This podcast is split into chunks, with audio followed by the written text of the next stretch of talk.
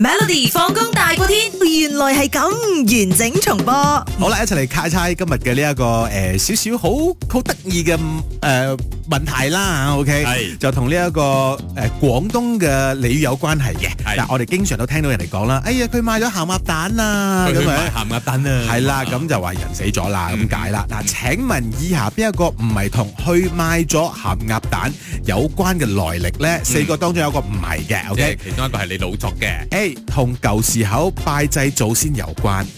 ，B 嗯同舊時候殯葬業有關。嗯 C 同舊時候嘅戰爭有關，嗯或者係 D 同舊時候皇帝駕崩有關呢？我估係皇帝嘅，因為前面嗰三個咧，我都覺得有可能發生嘅。嗯你話拜祭祖先，可能祖先係中意食鹹鴨蛋嘅嗰啲啊，佢去咗買鹹鴨蛋咧，即係同祖先一齊咗啦咁樣啊嚇跟住同戰爭係嘛啊戰爭有關嘅，可能戰爭嘅時候咧好亂啊嗰、個期間，我哋只可以有鹹鴨蛋可以保存得耐啲，跟住可以鹹鴨蛋嚟 即係送飯食，即係 Okay 啊可能啊佢又誒、呃去買鹹蛋咗啦，咁 OK，樣啊炸好啦死咗啦，咁仲有一個咁樣啊同啦殯葬業有關，點解殯啊葬？業即係學你話齋，有總之好中意食嗰個鹹鴨蛋嘅，跟住就擺埋落去一齊烘咁樣咯。好啦，，三個你猜 D 啊嘛我猜 D。 ，OK，同呢一個皇帝有關啊嘛，皇上係咪啊？OK，啊好係啱嘅啊，OK，你係啱嘅，但唔好咁開心住啊，因為你 A、B、C 講嘅解釋係錯晒嘅。 O K，唔緊要啦，啱 就 得。 OK，先講第一個講法啦啊吓，咁其實同廣州舊時候咧拜祭祖先有關嘅。嗯嗱，以前廣州嘅村民咧喺自己親人死咗之後咧，每逢清明咧嗯都會準備誒煎熱嘅鹹魚啦，同埋煮熟嘅鹹蛋去拜祭嘅咁樣。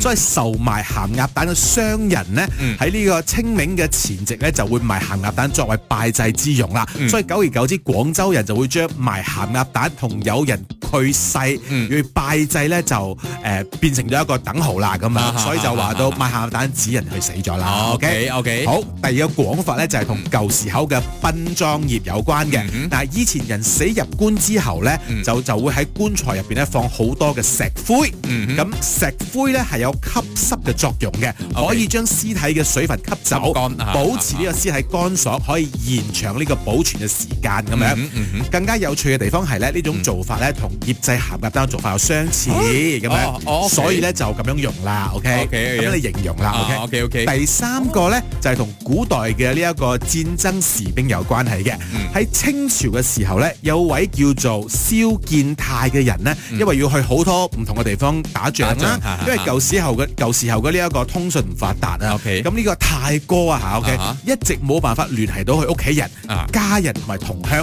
啊咁所以佢哋就覺得哎呀一定死咗㗎啦啊喺，OK，戰爭度咁樣啊哈，反而泰哥唔係喎，就去咗誒一啲唔同嘅遠嘅地方啦嗯，就賣鹹鴨蛋為生。哦，咁佢屋企人就以為佢死咗係啦嘅。，一次咧同鄉又偶遇，啊先發覺哦，原來你未死嘅。啊，唔 係於咁，是鬼啊鬼啊咁樣。於是咧個同鄉就笑話：哎呀，我哋以為你死咗啊，原來喺度賣鹹鴨蛋咁樣。咁所以呢個來歷咧就咁樣嚟呢呢個係三個古仔。擺烏龍擺出嚟嘅呢個都幾得意嘅係咪先？都有時真係一發覺，誒呢個咁嘅係喎説法咧，係喎究竟係點樣嚟嘅咧？哦，原來有成日聽人三個講唔嘛同嘅嘢咁啊樣。係咯係咯，都我哋聽下都 OK 啦，都得意嘅呢啲嘢。係咪學咗啲嘢啊？學咗啦，皇上，係真 係誒錯咗